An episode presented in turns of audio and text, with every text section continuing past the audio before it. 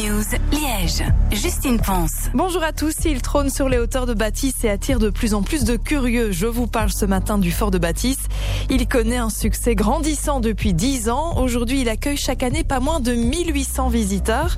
Ils viennent découvrir ce bâtiment du patrimoine achevé en 1937. Ses salles d'artillerie à longue portée, ses observatoires, ses 3 km de couloirs souterrains à 30 mètres de profondeur. Bref, c'est un lieu chargé d'histoire qui a connu la guerre et ce matin, René Kuhn, président de la SBL Fort de Bâtisse, nous en parle. Le fort de Bâtisse a connu l'épreuve du feu à partir du 10 mai 1940 et la garnison s'est rendue le 22 mai 1940 à 6 heures du matin. Il y avait dans la région uniquement encore le fort de Tancrémont qui résistait et lui, il a pu résister jusqu'au lendemain de la reddition de l'armée belge qui s'est produite le 28 mai. Le fort de Tancrémont, lui, n'a été touché par l'ordre de reddition que le 29 mai. Le fort de Bâtisse ici a malheureusement été euh, utilisé par les Allemands. Donc ils ont fait des expérimentations sur les différents cuirassements du fort. Ils ont fait avec des projectiles d'artillerie spéciaux. Tout ça est détaillé pendant les visites. Des visites sont organisées en semaine sur réservation et tous les derniers samedis du mois entre mars et novembre.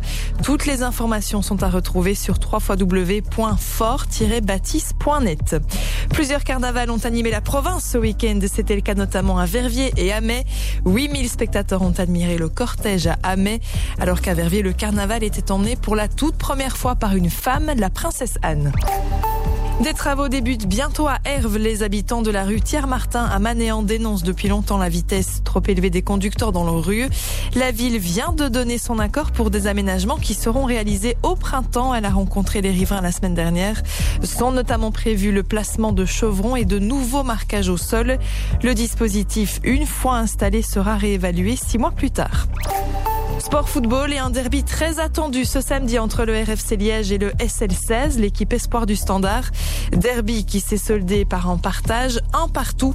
La rencontre a aussi été interrompue une dizaine de minutes en fin de match. Des supporters ont lancé des projectiles sur la pelouse en direction du gardien du Standard. La direction du RFC Liège s'est exprimée. Elle condamne le comportement de ses supporters.